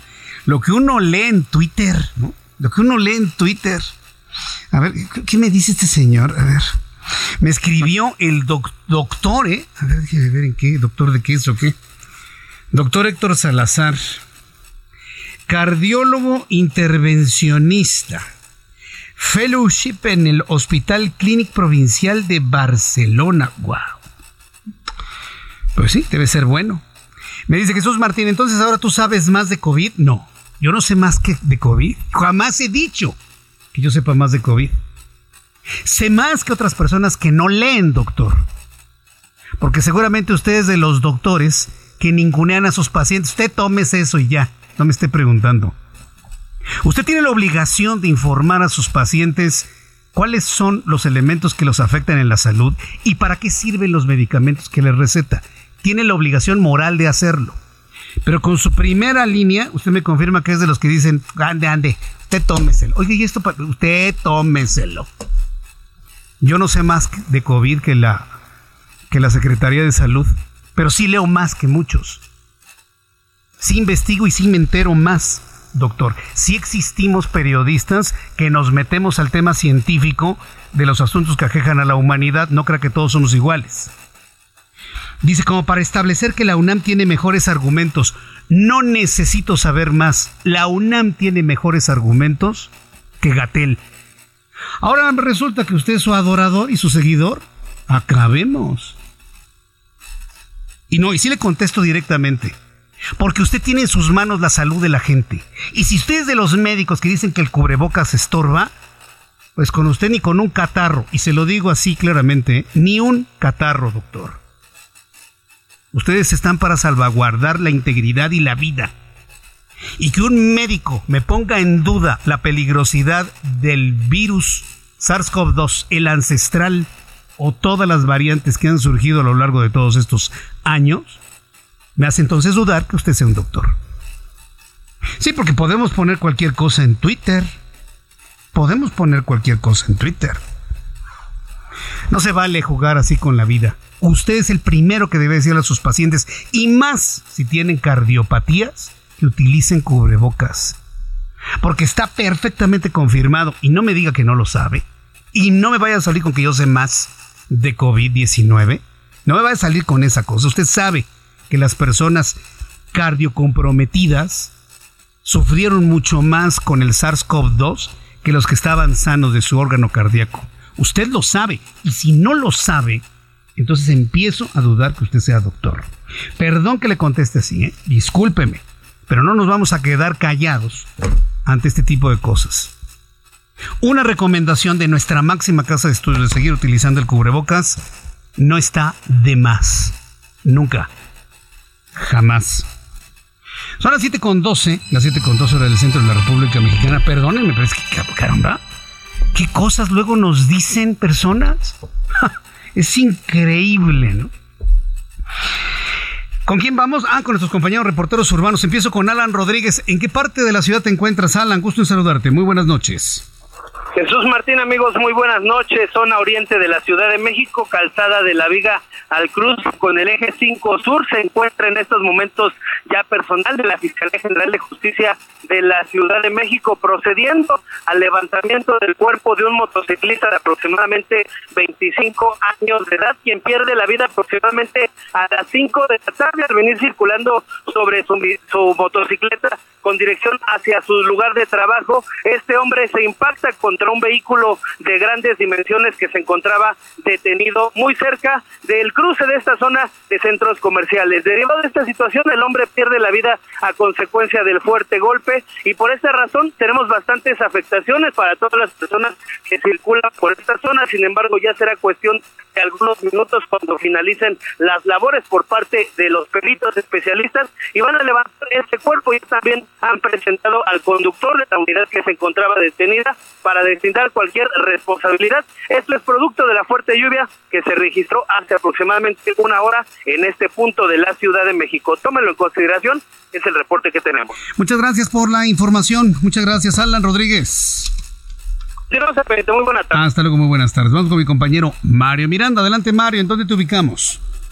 ¿Qué tal, Jesús Martín? Buenas noches. Nos encontramos en la alcaldía Benito Juárez, exactamente en el cruce de la calle Minería y el viaducto Miguel Alemán, donde en estos momentos se registran varios encharcamientos que es en la lateral del viaducto Miguel Alemán y tenemos tráfico de rueda para todos los automovilistas que se dirigen hacia la zona del aeropuerto también, igualmente, en el sentido opuesto de dirección hacia el periférico, hacia la zona de Tacubaya, el tránsito, esa vuelta de rueda por esta lluvia que se registró esta tarde. Te informo que la Secretaría de Gestión Integral de Riesgos y Protección Civil activó la letra amarilla por pronóstico de lluvias fuertes esta tarde en las alcaldías Álvaro Obregón, Azcapotzalco, Benito Juárez, Coajimalpa, Cuauhtémoc, Gustavo Madero, Iztacalco, Iztapalapa, Magdalena, Magdalena Contreras, Miguel Hidalgo, Lalpan y Venustiano Carranza. Debido a la lluvia esta tarde se registraron varios incidentes como la caída de tres árboles en diferentes puntos de la alcaldía Escapuzalco, uno en la colonia Heliópolis, otro en la colonia Clavería y uno más en la colonia Camarones, así como un árbol más caído en Avenida Constituyente, esto en la alcaldía Miguel Hidalgo. Por último, se registró también la caída de otro árbol, lo que es la colonia Vicente Guerrero, en la alcaldía Iztapalapa. Afortunadamente no se registraron ninguna persona lesionada, solamente los daños materiales, Jesús Martín, de esta lluvia fuerte que se registró esta tarde en varias alcaldías de la Ciudad de México, Jesús Martín. Muy bien, pues muchas gracias por esta información, Mario Miranda. Tenemos pendiente, buenas noches. Hasta luego, muy buenas noches. Son las 7 con 15, las 19 horas con 15 minutos del centro de la República Mexicana. Gracias por sus comentarios a través de mi cuenta de ex, nuestra cuenta X, arroba Jesús Martín MX, arroba Jesús Martín MX. Le invito para que me envíe un mensaje, para que me siga a esta hora de la tarde en el ex Twitter. Yo creo que así le vamos a llamar, ¿no? Ex Twitter en el ex Twitter, arroba Jesús Martín MX. Estoy esperando que me siga, que me envíe sus mensajes, sus comentarios, sus preguntas. Y vamos a revisar cómo cerraron los mercados financieros. La información de economía y finanzas con Héctor Vieira. La Bolsa Mexicana de Valores comenzó agosto con un retroceso del 1.11%, equivalente a 608.43 puntos, con lo que el índice de precios y cotizaciones, su principal indicador, se ubicó en 54.210.62 unidades en una jornada con pérdidas para 29 de las 35 principales emisoras. En Estados Unidos, Wall Street cerró con balance mixto, ya que el Dow Jones avanzó 0.20% para llegar a 35.630.68 unidades. Por el contrario, el Standard Poor's retrocedió 0.27%, ubicándose en 4.576.73 unidades y el Nasdaq restó 0.43% para cerrar en 14.283.91 unidades. En el mercado cambiario el peso mexicano se depreció 0.69% frente al dólar estadounidense y cerró en 16 pesos con 36 centavos a la compra y 16 pesos con 86 centavos a la venta en ventanilla. El euro cerró en 17 pesos con 79 centavos a la compra y 18 pesos con 59 centavos a la El Bitcoin tuvo un alza en su valor del 0.70% para ubicarse en 29.223.30 dólares por unidad, equivalente a 493.113 pesos mexicanos con 96 centavos. El Banco de México dio a conocer que durante junio ingresaron al país 5.572 millones de dólares en remesas, para un incremento anual del 8.3%. Sin embargo, en esta ocasión no se registró un máximo histórico mensual, con lo que el acumulado en lo que va del año llegó a 30.238 millones de dólares. Por otra parte, los analistas de la encuesta de expectativas del Banco de México redujeron por quinta ocasión consecutiva su expectativa de inflación para 2023, al pasarla del 4.70 al 4.63%, su nivel más bajo en los últimos 10 meses, mientras que para 2024 la previsión pasó del 4.14 al 3.98%. La agencia Eurostat anunció que en junio la inflación en la zona euro se desaceleró para ubicarse en el 5.3%, y aunque todavía se encuentra lejos del objetivo del 2%, los especialistas lo ven como una buena señal para que el Banco Central Europeo detenga sus alzas en la tasa de interés. Informó para las noticias de la tarde Héctor Vieira. Muchas gracias Héctor Vieira por la información de economía y finanzas. Ya son las 7 con 18. Las 19 horas con 18 minutos hora del centro de la República Mexicana. ¿Quién lo hubiera dicho? Eh? ¿Quién lo hubiera pensado que la Coordinadora Nacional de Trabajadores de la Educación, que hemos llevado el seguimiento de sus protestas, de su, de su disidencia, que han sido duramente criticados por paralizar el sistema educativo, hoy estén operando en favor de los padres de familia al criticar también de manera muy dura y muy severa los pretendidos libros de texto que se quieren distribuir, si es que se distribuyen, claro están, para el siguiente ciclo escolar. Hoy en conferencia de prensa, Pedro Hernández, dirigente de la sección 9 democrática de la, de la coordinadora, digo que la prueba de fuego para los libros de texto será su utilización en las aulas, por lo que la Secretaría de Educación debe generar espacios de análisis y discusión sobre este tema, pero también advirtió que no hubo la revisión de estos textos. En la línea telefónica, el profesor Pedro Hernández, secretario general del Magisterio Disidente de la sección 9 de la Coordinadora Nacional de Trabajadores de la Educación. Eh, eh, profesor Hernández, gracias por tomar nuestra llamada. Muy buenas noches.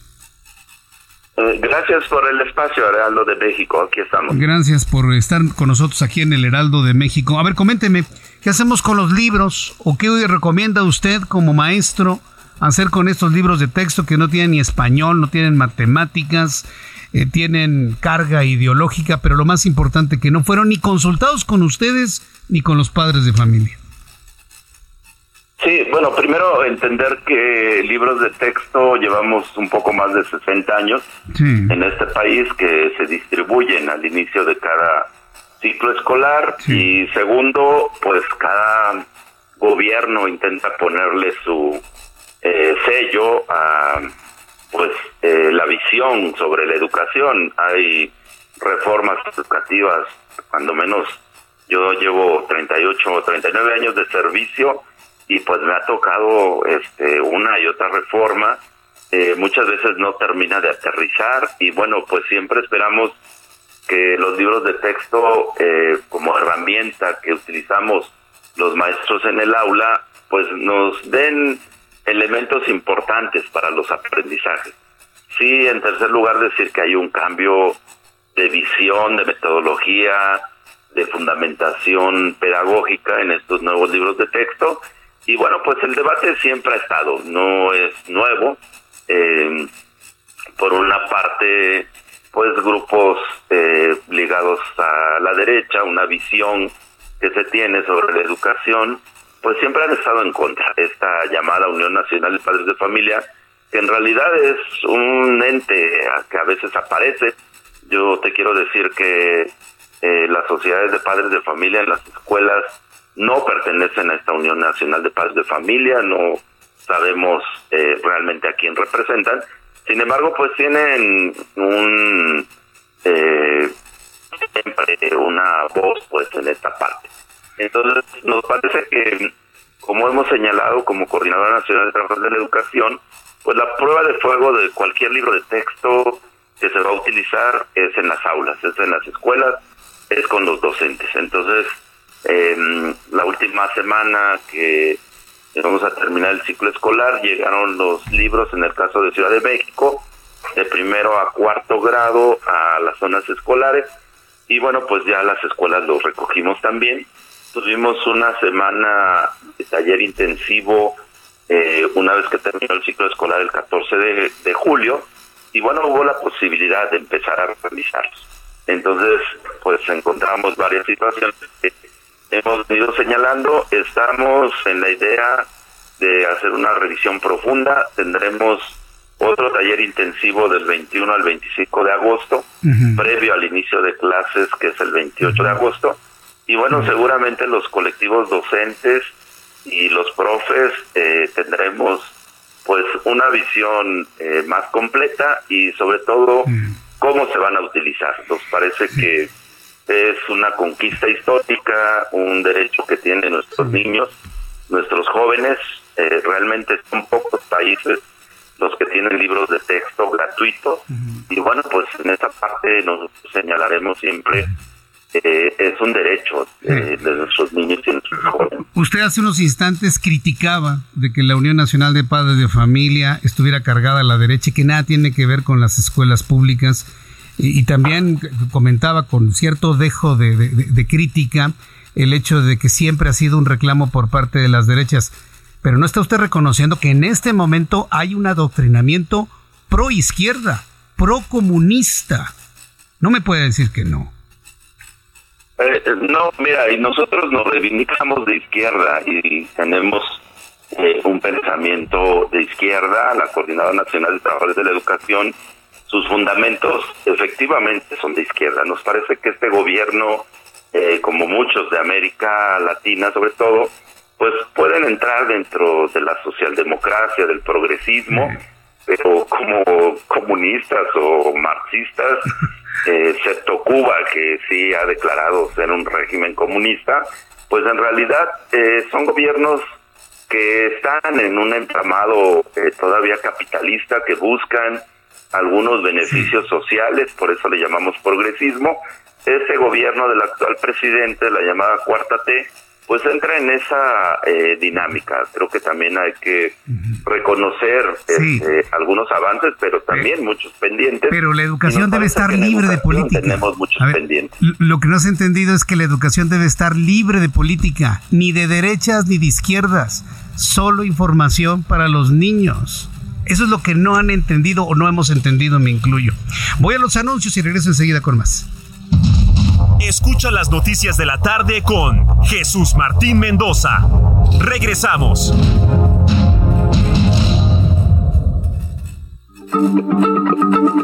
Heraldo Radio, la H se lee, se comparte, se ve y ahora también se escucha.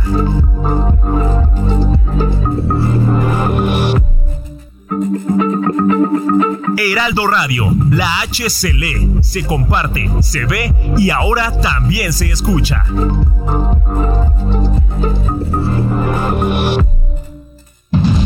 Continúa Heraldo Noticias de la tarde con Jesús Martín Mendoza.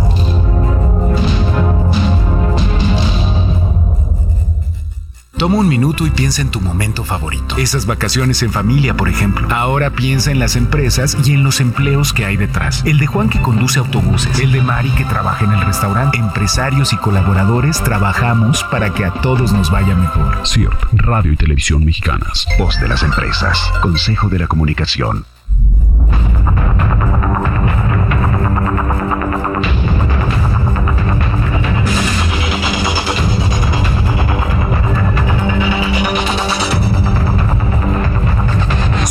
Son las 7.30 hora del centro de la República Mexicana. Soy Jesús Martín Mendoza y sigo conversando con el profesor Pedro Hernández, secretario general del Magisterio Disidente de la sección 9 de la Coordinadora en la Ciudad de México. Don Pedro Hernández, pues muy interesante lo que nos ha planteado, pero antes de los mensajes le decía que la educación debe estar libre de política, debe estar libre de derechas y de izquierdas, debe generar conocimiento objetivo para que los niños en el futuro, cuando tengan la capacidad de hacerlo, decidan qué apoyar o qué no apoyar. ¿No lo ve usted así? Sí, estamos de acuerdo. Eh, nuestra, nuestro artículo tercero constitucional pues nos señala que debe ser una educación científica, laica, democrática, que gratuita. Creo que eso es muy importante. Eh, nuestros constituyentes del 17 pues plasmaron en el tercero original pues esta idea de la necesidad de avanzar en una educación para todos. Y me parece que los libros de texto, una vez que el presidente López Mateos eh, lo retoma, que Torres Godel lo concreta, pues han, ha sido una evolución. Me parece que necesitamos entrar en una discusión muy informada de qué significa libros de texto, cuál es su uso que damos en las escuelas. Y bueno, nosotros seguimos eh, señalando que son una herramienta, son un medio, no es el fin en sí. Los libros de texto no sustituyen la práctica de los docentes. Y bueno, te decía que en mis 39 años de experiencia eh, docente, pues he enfrentado reformas educativas, libros de texto. Yo mismo en mi formación inicial, pues añoramos estos libros con la imagen de la patria en la portada y bueno, pues por ahí todavía alguien los conserva. Pero bueno, entender también que vamos en un mundo que va evolucionando y que requerimos entonces eh, los docentes actualmente tener libros de texto que nos apoyen en los aprendizajes. Sí hay un cambio fuerte en, cómo se están planteando ahora. Efectivamente no hay eh, asignaturas como tradicionalmente las conocíamos, es decir, un libro para matemáticas, un libro para lengua, un libro para historia.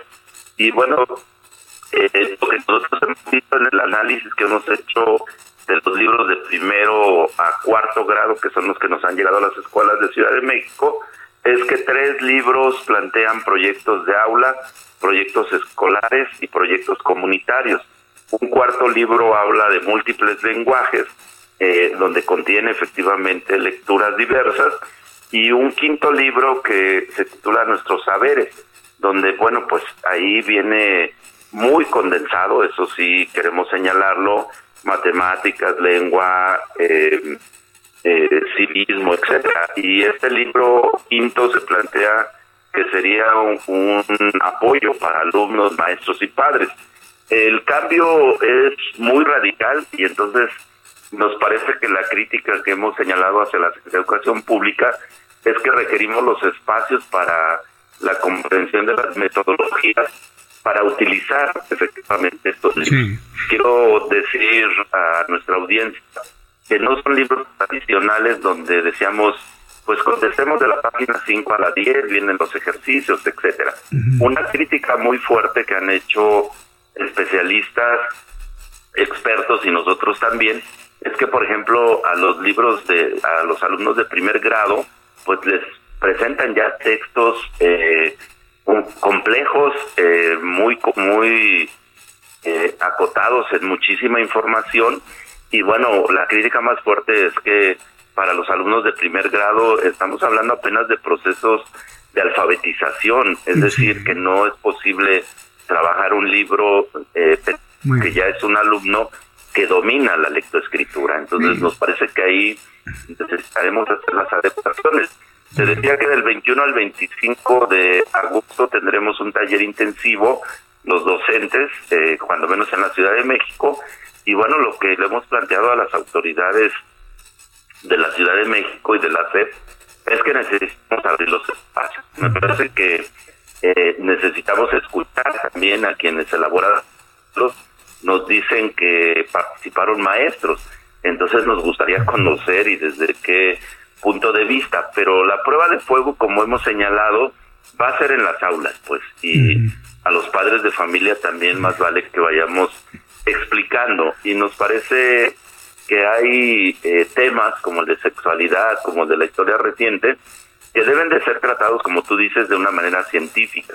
Nos parece que en estos momentos tenemos un alto índice de embarazos adolescentes y preadolescentes inclusive, y más vale que desde la escuela y desde la casa, pues estemos también en una información científica adecuada a los niños y a los jóvenes pues para evitar esta situación que pues es muy lastimosa, o sea, pues pensemos en chicas, chicos de 13, 14 años siendo ya padres de familia, nos parece que no, en pleno siglo XXI, no debería de pasar eso. eso, ya es, ya es un, como decimos popularmente, harina de otro costal, un tema muy amplio, porque hay quienes creemos que una niña de 12, 11 años, 13 años, debería estar concentrada en su escuela y no pensando en ponerle un condón a quien le quiere hacer relaciones sexuales, sea adulto o su compañerito de escuela.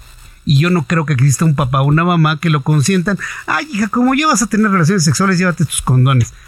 Esa es otra discusión en la que va desde promover la abstinencia en los niños, con los niños no, hasta una verdadera educación sexual que dé toda la información necesaria para saber advertir los riesgos que implica esa actividad. Diego, es, son, lo que le quiero decir es que la educación de los, yo soy papá y seguramente usted también. Es un asunto muy, muy importante, muy integral, que bueno, pues desde el punto de vista político se oye bonito, pero por ejemplo me acaban de enviar la gráfica de el sistema solar en el libro de quinto de primaria y yo nada más le voy a poner esto, ¿no? Resulta que en este esquema Júpiter está más cerca del Sol que la Tierra y la Tierra comparte órbita con Saturno y Marte y Venus estarían en la misma órbita. Nada más imagínense de lo que estamos hablando. Sí. claro, estamos, estamos de acuerdo, hay que señalar los errores y los horrores también. Esto es un horror lo que estoy viendo aquí. En el sexenio pasado, acuérdate que también hubo una discusión muy fuerte y había horrores ortográficos inclusive este garrafales y bueno, no es eh, una defensa y de libros de texto, creo que hay que conocerlos, hay que revisarlos. Como padres de familia, eh, estoy de acuerdo, tenemos el derecho para elegir eh, en qué valores formamos a los hijos, qué herramientas les proporcionamos. Y la escuela lo que tiene que hacer es proveer de los elementos científicos, de la, de la ciencia, de la historia, de la cultura, de las matemáticas, de la lengua, pues pensamos en formar ciudadanos que puedan efectivamente, como dice al principio, tomar sus propias decisiones. pues el Nos profesor... parece que no es no es un adoctrinamiento lo que se está generando, pero sí, hay que revisarlos eh, cuidadosamente y señalar. Y nosotros esperaríamos que la Secretaría de Educación Pública corrigiera, corrigiera eh, pronto, eh, efectivamente, si estamos encontrando estos eh, estos errores, horrores. y, los vamos a estar señalando. Yo le agradezco mucho estos minutos de comunicación con el auditorio del Heraldo. Muchas gracias. Que tenga usted muy buena tarde, muy buena noche. Gracias. Muchas gracias, Martín, por el, espacio y seguimos en el debate. Sí, gracias. Hasta luego, que le vaya muy bien.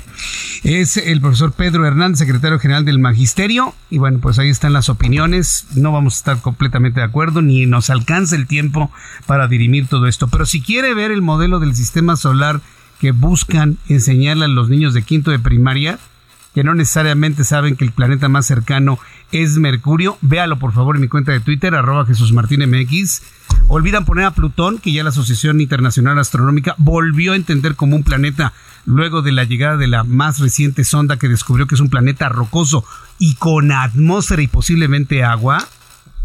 Ni siquiera se acuerdan de que existe Plutón recientemente reasignado como planeta. No, no, no, no, no es un desastre. Véalo en mi cuenta de Twitter, arroba Jesús Martín MX. Cuando son las 7.40 nos vamos del otro lado del mundo hasta España. ¿Qué pasó en las elecciones españolas?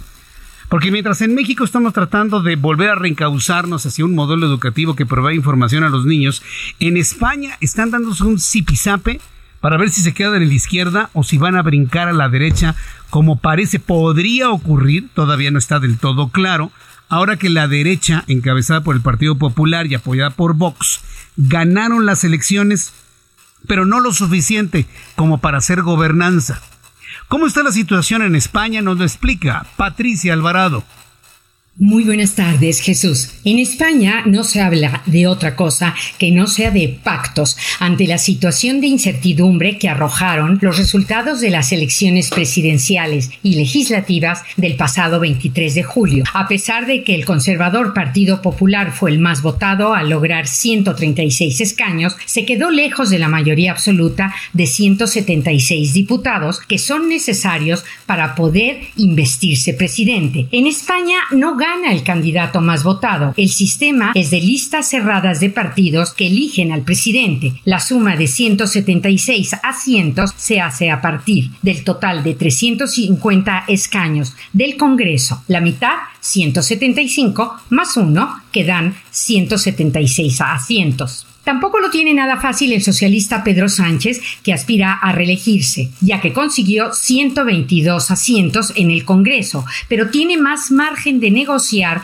con partidos de la izquierda y fuerzas nacionalistas de signo independentista, vascas y catalanas, mientras que el Partido Popular solo podría pactar con Vox, la ultraderecha, pero se dio un batacazo en los comicios y no le alcanzan sus escaños para mayoría absoluta. El panorama de ingobernabilidad preocupa en Europa. España ostenta la presidencia semestral del Consejo de la Unión Europea desde el pasado 1 de julio. El líder del Partido Popular, Alberto Núñez Feijó le propuso a Sánchez sentarse a hablar y explorar una coalición entre el centro derecha y el centro izquierda por el bien común.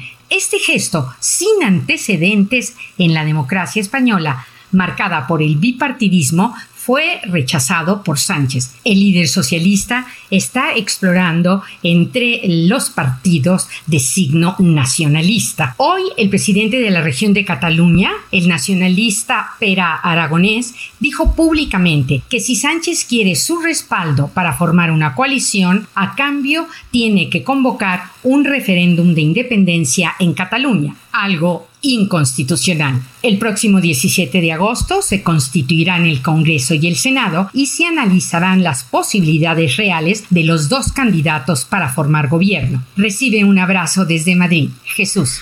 Qué Gracias Patricia Alvarado, qué complicado está allá en España.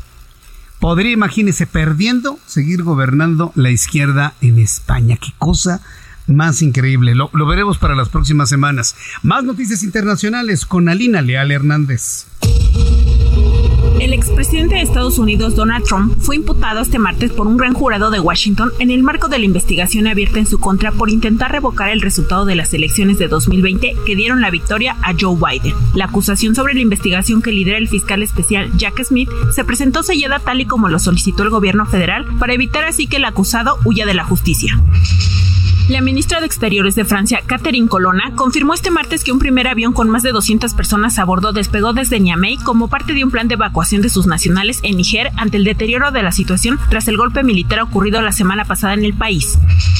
En China, al menos 20 personas murieron y 27 están desaparecidas debido a las inundaciones registradas en las montañas que rodean a la capital Beijing. Además, las precipitaciones inundaron viviendas, destrozaron carreteras y arrastraron autos tras varios días de intensas lluvias, por lo que las autoridades cerraron estaciones ferroviarias y evacuaron a las personas en comunidades vulnerables a gimnasios escolares.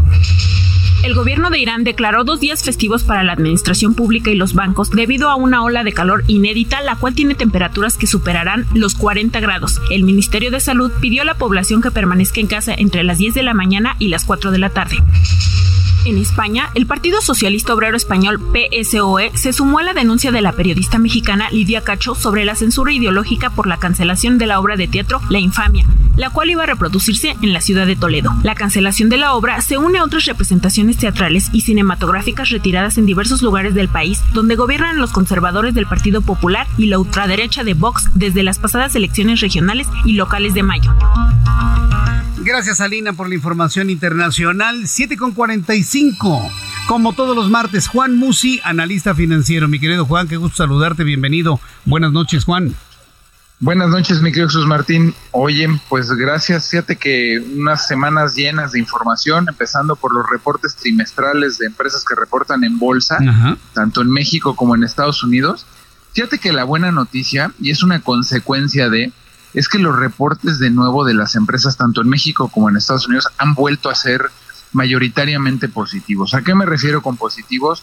No están viendo grandes crecimientos y grandes ventas, Jesús Martín, pero están viendo resultados mejores a los esperados. y eso hace que sean suficientemente buenos como para que el mercado diga, bueno, se estimaba que esta empresa vendiera tanto o tuviera una utilidad de tanto, y cuando excede esa expectativa, sin ser, te digo, espectaculares, pues se califica como un buen reporte. Y ha sido prácticamente, te diría yo, que lo que ha estado pasando en términos generales. Algo así como el 80% de las empresas que han reportado hasta el momento han excedido expectativas, insisto, sin ser espectaculares, y es una consecuencia también de las revisiones en el crecimiento económico de México y de Estados Unidos. Por algún momento, te acordarás, cuando empezó el año empezamos con estimaciones de que México iba a crecer 1%. Ahorita ya hay estimaciones de que México este año podría crecer 2 o 2.3 o 2.4% en el mejor de los casos. Y en el caso de Estados Unidos, también las previsiones de crecimiento pues eran de que podría crecer entre un 1.2 y un 1.4 y ahorita también hay previsiones que ya se acercan al 2%. De hecho, el último trimestre crecieron 2.4. Entonces, creo que esta es una buena noticia porque al final de cuentas recordarás también que cuando empezó el año el gran tema era que si después de haber llevado los bancos centrales la tasa a niveles tan altos, si no iban a detonar una recesión muy fuerte producto de esta pues de este actuar, ¿no? De esta fuerte política monetaria, ¿no? Y pues gracias a Dios hoy te puedes ir entrando al octavo mes del año. El tema de la recesión podríamos decir que para este año está prácticamente descartado eh, pero, pero evidentemente sí puede venir hacia la última parte del año una desaceleración y el año 2024, pues sí venir una desaceleración mayor, Jesús Martín, porque además de que estamos viviendo con tasas muy altas, pues estamos viviendo por un periodo prolongado, no solo con tasas altas, pero mucho tiempo, ¿no? Y eso podría complicarlo, ¿no? Por último, decirte que este viernes se publica el dato del empleo en Estados Unidos, que es una cifra importante de nuevo y que también constantemente ha estado eh, pues por arriba de las expectativas. Se esperan 200 mil empleos creados en julio.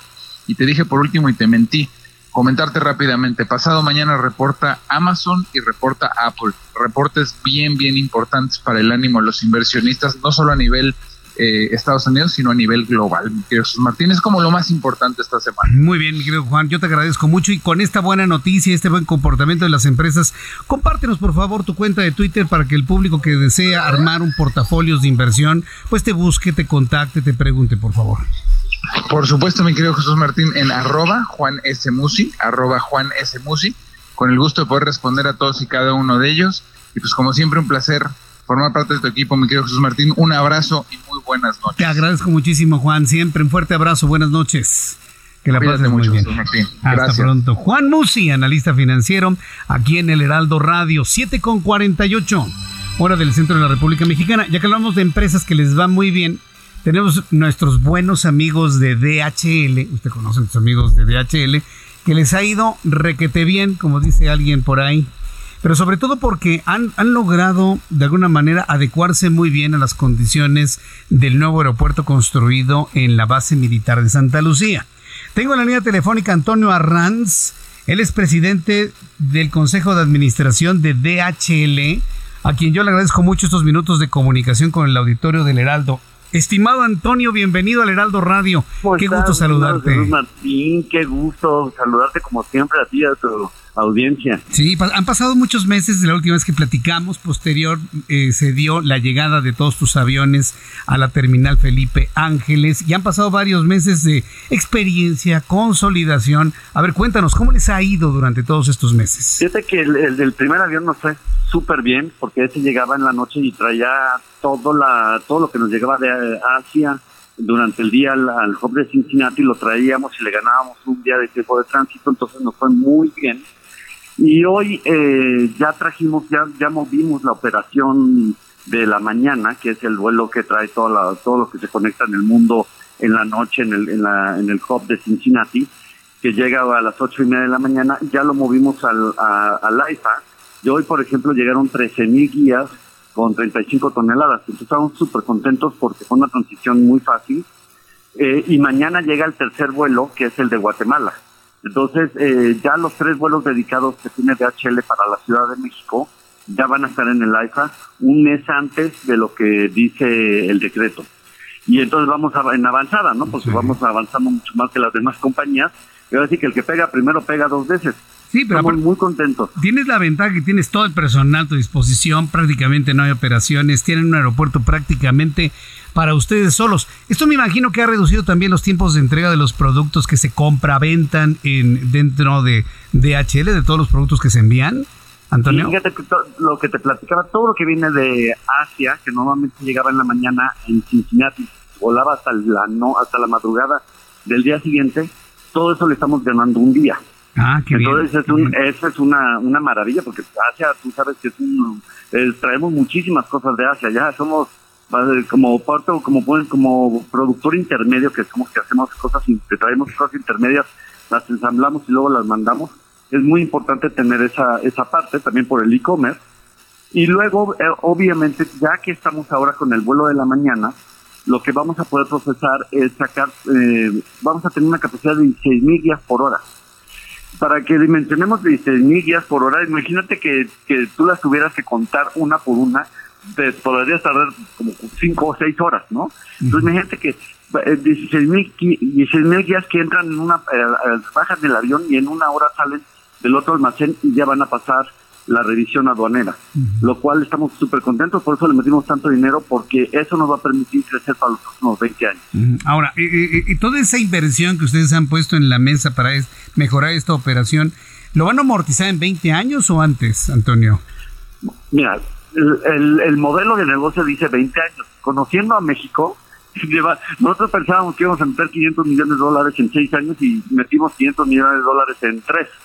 Entonces, pues creo que estamos somos muy conservadores como buena compañía alemana que somos, pero mi experiencia en México es que todo lo que pensamos que va a durar 20 años lo terminamos haciendo en 5 o 10 años ya le estamos metiendo una nueva renovada. Entonces yo soy, yo soy muy positivo que México va a seguir creciendo enormemente. Lo estoy viendo con el nearshoring.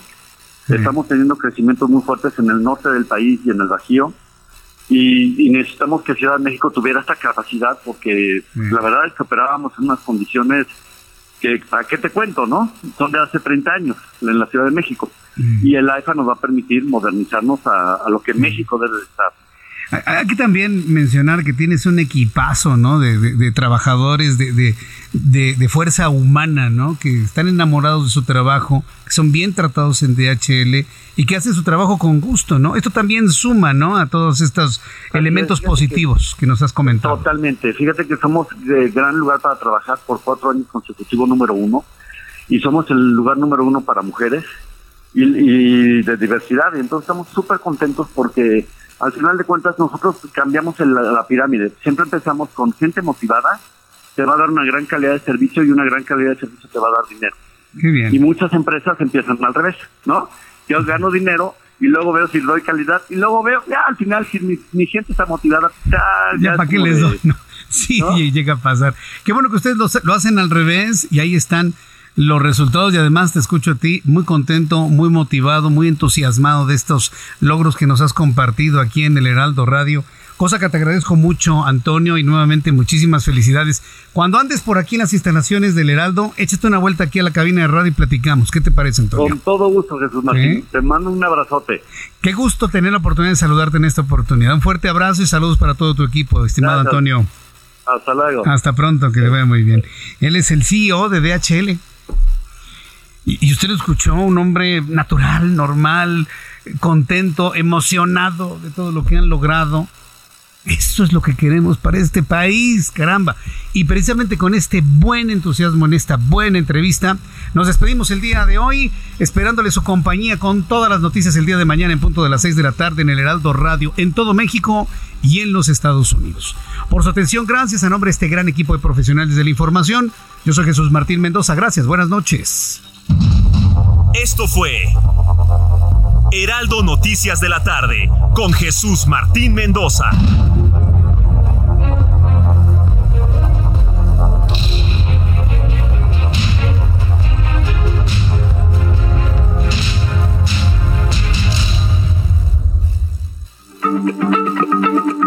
Heraldo Radio, la H se lee, se comparte, se ve y ahora también se escucha.